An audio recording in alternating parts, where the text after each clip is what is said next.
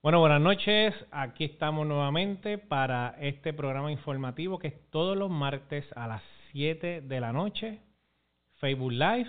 Tenemos también nuestro canal de YouTube, Dr. Power PR. Ahí están grabados o van a ponerse grabados todos los programas que estemos trabajando. En Facebook Live están los pasados que empezamos hace como dos meses y tenemos mucha, mucha información. ¿Qué nos toca hablar ahora? El impacto del costo de electricidad en el acuerdo de reestructuración de la Autoridad de Energía Eléctrica. Se ha hablado mucho de este tema. De hecho, hoy salió unas noticias de que se atrasó eh, la jueza Taylor Swain, eh, que iba a verlo el 14 de enero y lo están posponiendo para febrero o marzo, no sé cuándo va a ser, eh, aluciendo que van a darle más tiempo, más oportunidad eh, para prepararse a lo que tienen que presentar. Pero antes de llegar a eso, a un poquito más de detalle de eso, quiero entonces comenzar por aquí con ¿de dónde sale esto?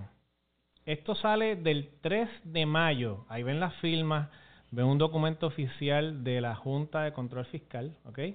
Donde están dándole aprobación unánime con los bonistas, autoridades eléctricas y la Junta a este acuerdo a este acuerdo que vamos a empezar hablando hoy, ¿qué impacto tiene en la factura?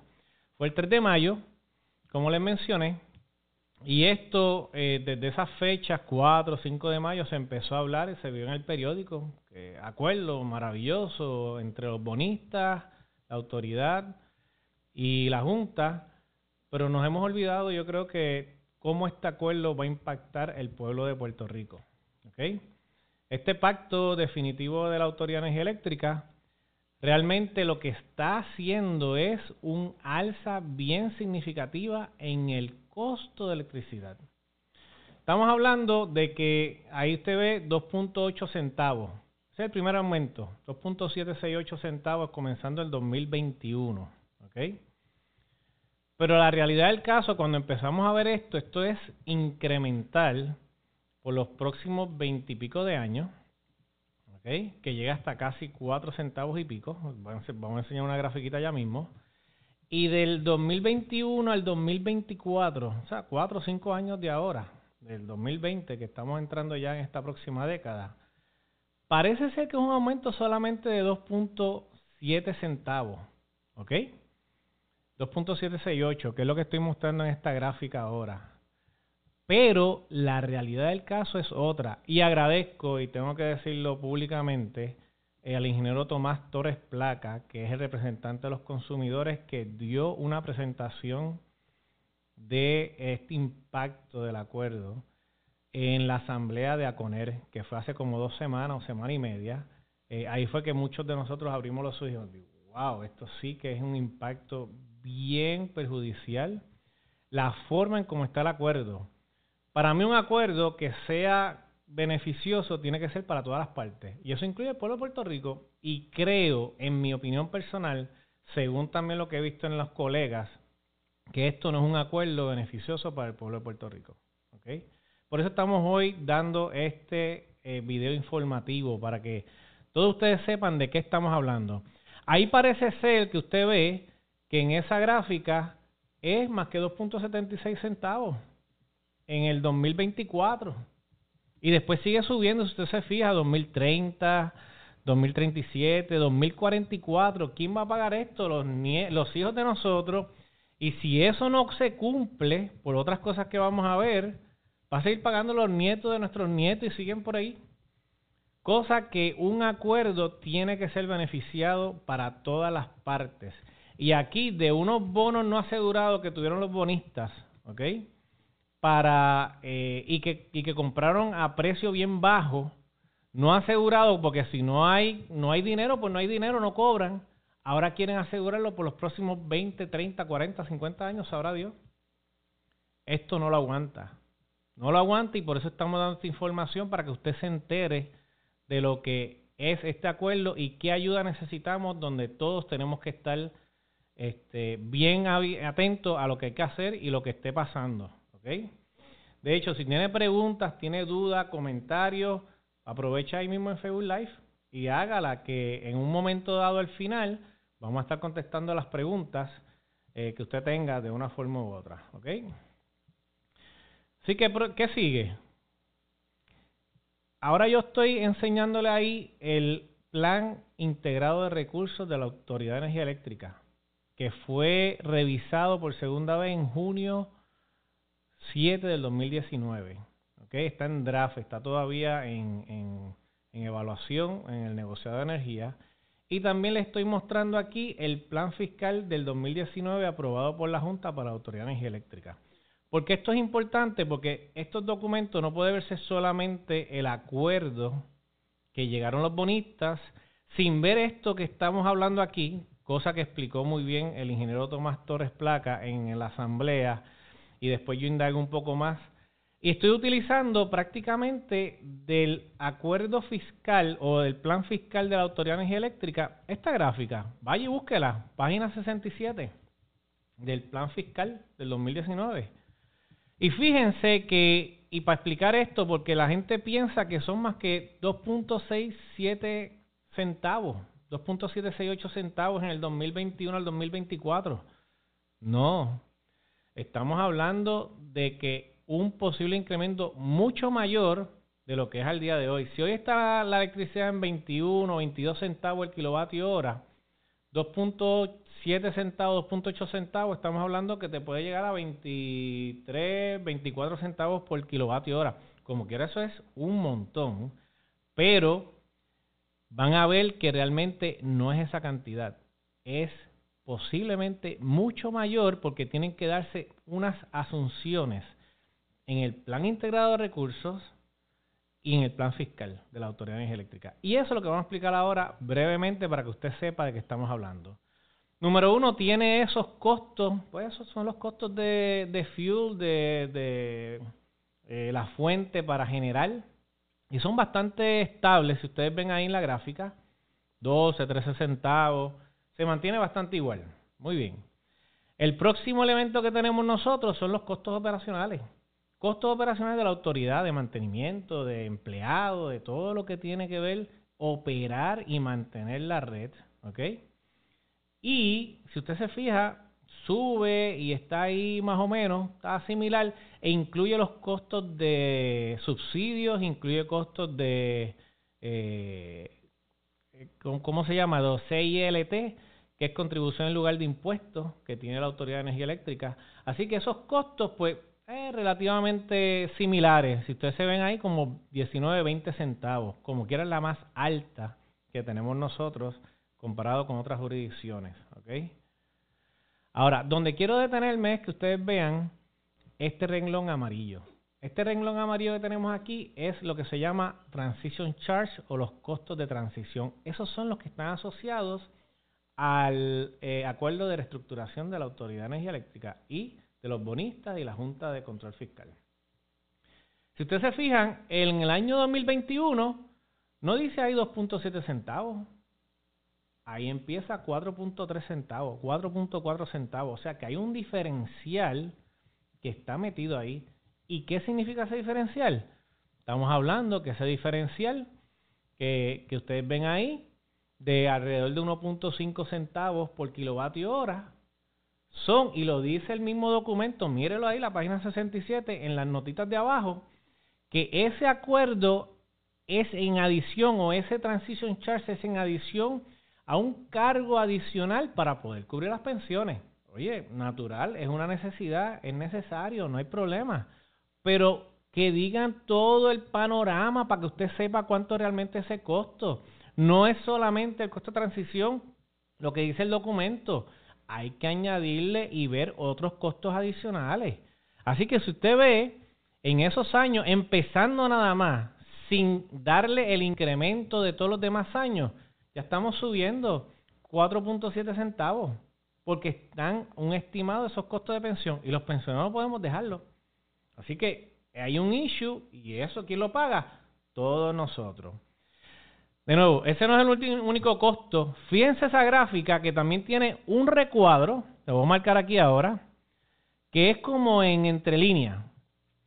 Y puede llegar hasta el 2024 en alrededor de 2.8 centavos. Déjame echar para atrás para que lo vean bien.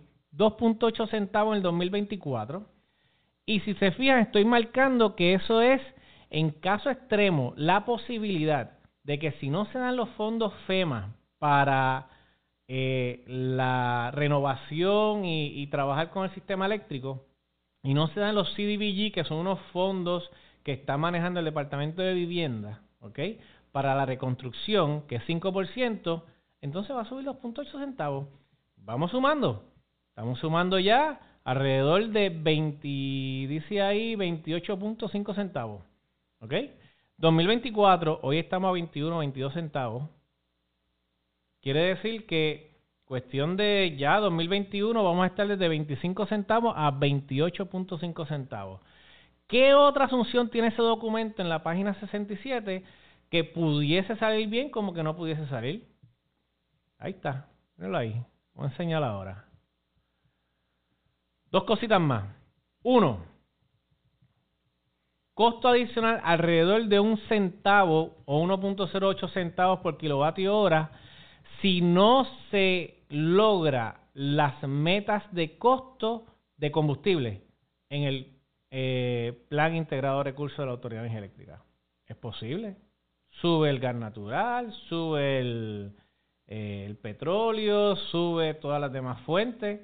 Eh, oye, es posible 1.08 centavos. Y en Puerto Rico, que uno planifica o te dicen una cosa y después pasa otra, pues hay que considerarlo. Es posible que eso pueda ocurrir y hay que considerarlo en estos costos.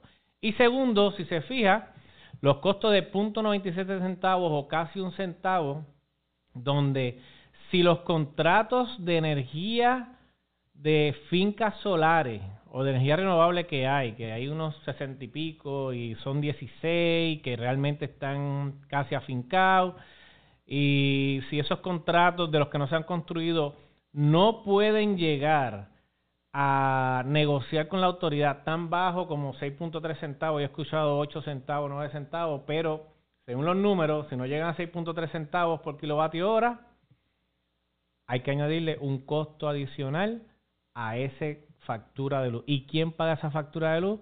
Usted y yo. El pueblo de Puerto Rico. Las personas de bajos recursos, medianos recursos y los de mayores recursos. Esto es la información que no se le dice.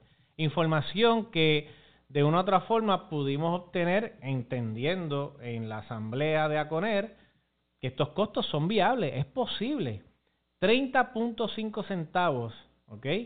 Es posible que sea el costo de electricidad sin ningún otro factor de que ocurra algo con las fuentes de eh, fósiles que tengamos nosotros, con contratos de gas natural o de petróleo. ¿Ok? Así que la realidad del caso, los costos de electricidad, nada más en 3, 4, 5 años, pudiesen estar hasta 30.5 centavos. Y todo el mundo está hablando de qué? Del acuerdo de reestructuración, que estamos hablando de 2.768 centavos. Y de hoy, de 22 centavos que estamos, estamos hablando de 8.5 centavos. Adicionales. Lo que estamos diciendo es tenemos que tomar esto en serio, no podemos quedar con los brazos cruzados y tenemos que movernos a que este acuerdo no se cumpla y que busquen otro mejor acuerdo que sea para el beneficio de todos. Porque el llegar a unos costos de electricidad a estos niveles, de verdad que lo que va a hacer es impactar. ¿Y por qué les digo eso? Miren la próxima gráfica. Bueno, antes de eso, antes de eso, Recientemente se rechazó un aumento que hubo o que iba a haber por eficiencia energética. No sé si se acuerdan de eso. Si tenías 500 kilovatios horas por consumo mensual, te iban a añadir una aportación mensual de 64 centavos. 800, 1.02 dólares. 1400, 1.79 eh, adicionales. ¿Usted sabe cuánto es eso en kilovatios hora? .13 centavos por kilovatio hora. Mírenlo, .13 centavos. Y ahora que estamos hablando de un aumento de 2.768 empezando en 2021 hasta 4 y pico centavos, la gobernadora hoy dice en una eh, periódico que, que leí, en una nota que, que me llegó por el chat de instaladores, ¿ok? Que eso es bueno para Puerto Rico o hay que buscar la mejor solución para que todo el mundo salga bien. Mire, por punto 13 centavos la gobernadora y aquí en Puerto Rico rechazaron ese aumento. ¿Y por qué no lo hacen para 2.768 centavos, 4 centavos y pico que vamos a estar pagando, que puede duplicarse hasta 8 centavos? No puede ser. Tenemos que indignarnos y hacer el trabajo que tengamos que hacer. Paralizaron ese, aumento por punto 13 centavos por kilovatio hora. Esas son las cosas que yo no puedo entender que podamos decir que estamos de acuerdo con 4.5 centavos y con .13 centavos, ah, eso es un aumento que hay que rechazarlo. ¿Por qué no se rechaza entonces el acuerdo de reestructuración de la Autoridad de Energía Eléctrica? Creo que es el momento de que organizaciones, el pueblo de Puerto Rico, se una para hacer algo diferente y que la legislatura, ya mismo llego, está en sus manos. ¿Ok? Aquí me dicen que me tranquilice, no hay problema. Yo bajo, bajo dos. Okay. Si tienen preguntas, dudas, comentarios, a este es el momento que vamos a, a, contestarla lo mejor posible. Y quiero darle este panorama, porque se han hecho estudios de qué significa este aumento para el pueblo de Puerto Rico. Estudios como el de Ramón Cao, que está ahí, de agosto del 2019 okay, que fue encomendado por eh, Tomás Torres Placa como representante de los consumidores. Estudio como el del economista José Alameda, okay, que fue encomendado por Somo. Buen estudio, estuve ayer en una presentación de Puerto Rico Oscura donde se explicó en detalle y fue impactante eh, ver todos estos detalles al consumidor también. Eh, tenemos eh, amigo de la Corte, eh, el congresista Raúl Grijalva, que también hizo una opinión y escribió unas cartas a, a la legislatura. Tenemos estudios del Centro para una Nueva Economía en mayo de 2019, que también habla sobre el impacto negativo de este acuerdo. Estudio de Héctor Cordero, sociólogo. Ayer estuvo también esa presentación, nos explicó cómo impacta esto más a las personas de escasos recursos más que nada. ¿Ok? Realmente es un impacto eh, negativo, totalmente. Estudio de ingeniero Agustín Irizarri, ¿ok? Con relación a esto. Todo esto, si usted quiere copia, es más, lo va a subir ahorita, ¿se pueden subir? En sistema, en documentos o el link o algo Ok, enviamos un link para que usted tenga todos estos estudios y los vea, para que lea y verifique qué impacto tiene esto. Ok.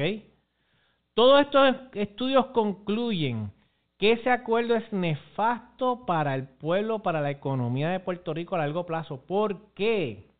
Uno, la población sigue reduciéndose en Puerto Rico.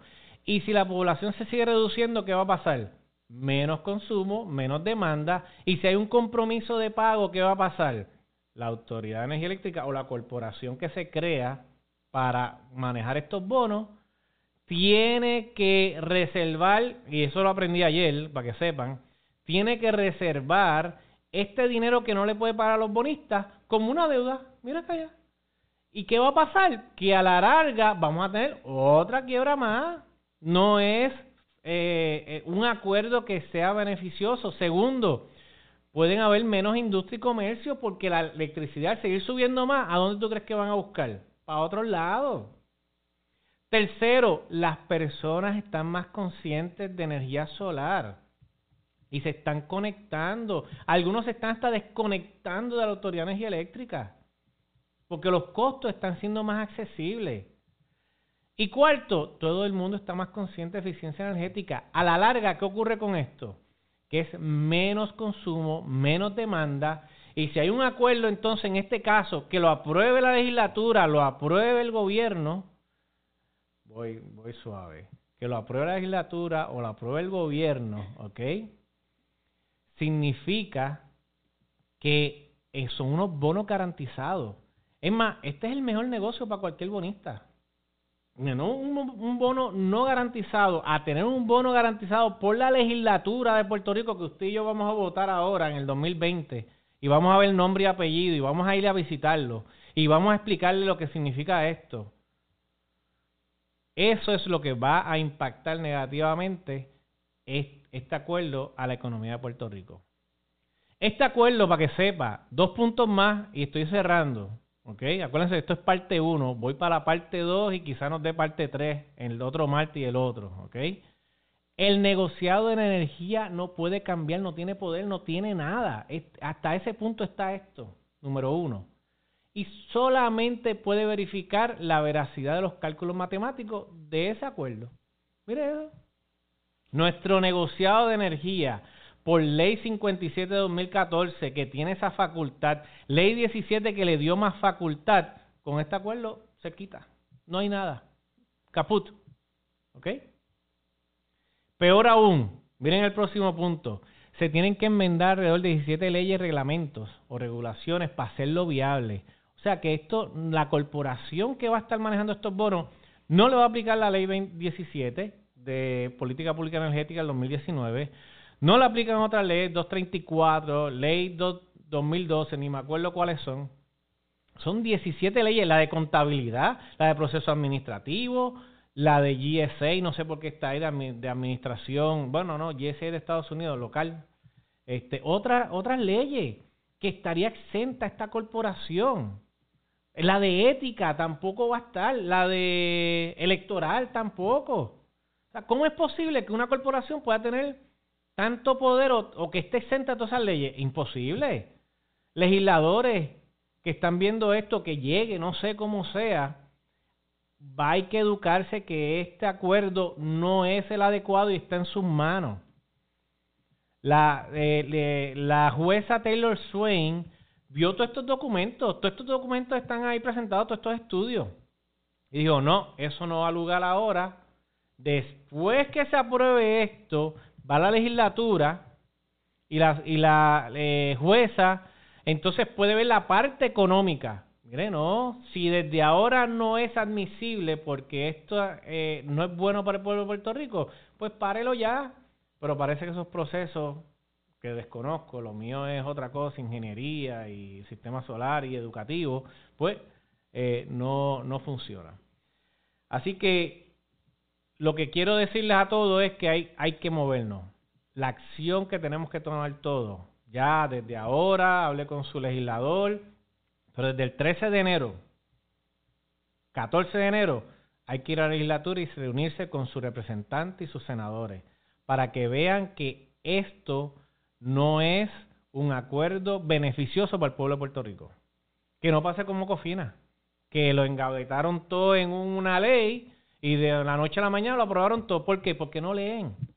Perdónenme, los legisladores, pero hay que educarse, hay que ver que esto afecta al pueblo de Puerto Rico y necesitamos movernos todos a la legislatura para que entendamos que esto es perjudicial y el que vote por esto, se lo digo desde ahora, vamos a tener un movimiento que todo el mundo sepa quién estuvo de acuerdo en que su bolsillo se afecte. ¿Ok? ¿Cuánto queda? Quedan como 5 o 6 minutitos más, ya prácticamente terminado. Hagan las preguntas, eh, todo lo que tengan que, hacer, comentarios. Voy a quedar 5 minutitos más. Lo que sí me, me interesa informarles es que el próximo martes voy a estar hablando de segunda parte. ¿Qué impacto va a tener los sistemas solares? Conectado o no conectado. Si te conectas después y estaba desconectado y te conectas también. ¿Cómo va a ser esto? ¿Ok? Lo importante aquí es que tengamos que movernos. Esto no es política, gente. Esto es la realidad. Esto es dinero que te afecta directamente, ¿ok? Para esto. A cada uno de ustedes. Si yo estoy enérgico en esto es porque el acuerdo no es bueno para el pueblo de Puerto Rico. Oye, y yo vendo sistemas solares y energía y todas estas cosas, pero cuando yo veo una disparidad en la realidad, a, las personas que no pueden ahora mismo, por las razones que sea, tener que pagar esto y le coja casi una tercera parte de, de su salario por este aumento, hay que indignarse. Hay que moverse todos y seguir adelante. ¿Ok? Segunda parte, vamos a estar hablando qué grandfather eh, en, en este acuerdo? ¿Cuándo es la fecha esta según está el acuerdo? Para por si acaso pasaran esto de alguna forma u otra y nos y trabajemos con eh, conociendo quiénes fueron los legisladores que votaron por esto o no, pues hay forma de cómo uno tratar de defenderse. No obstante, yo creo, y se lo menciono directamente aquí, que el esfuerzo que tenemos que hacer todos ahora es ir a la legislatura y hablar con todos los senadores y cámaras representantes, los representantes, para que conozcan qué impacto es este acuerdo al pueblo de Puerto Rico y a la economía de Puerto Rico. ¿Tenemos algo por ahí de preguntas? Verificar por aquí. Si no, pues parece ser que lo expliqué muy bien y de alguna forma u otra, si no hay preguntas, esperen la semana que viene, martes. Ah, la semana que viene es 24, 24 de diciembre, es Nochebuena. Yo no voy a estar en vivo, pero voy a traer la información como quiera grabada. Es importante que usted sepa que esto martes para mí, 7 de la noche, es importante mantenerlo y que sea un foro informativo todos los martes a las 7 traigo personas para entrevistar, traigo información que esté al corriente. Así que eh, de verdad, de verdad que, quiero mantener esto como un contacto para que todos colegas, amigos, público en general pueda beneficiarse de esta información que tenemos aquí. Bueno, no tengo preguntas, seguimos. Gracias por todo y nos mantenemos en comunicación eh, brevemente. ¿Ok? Gracias.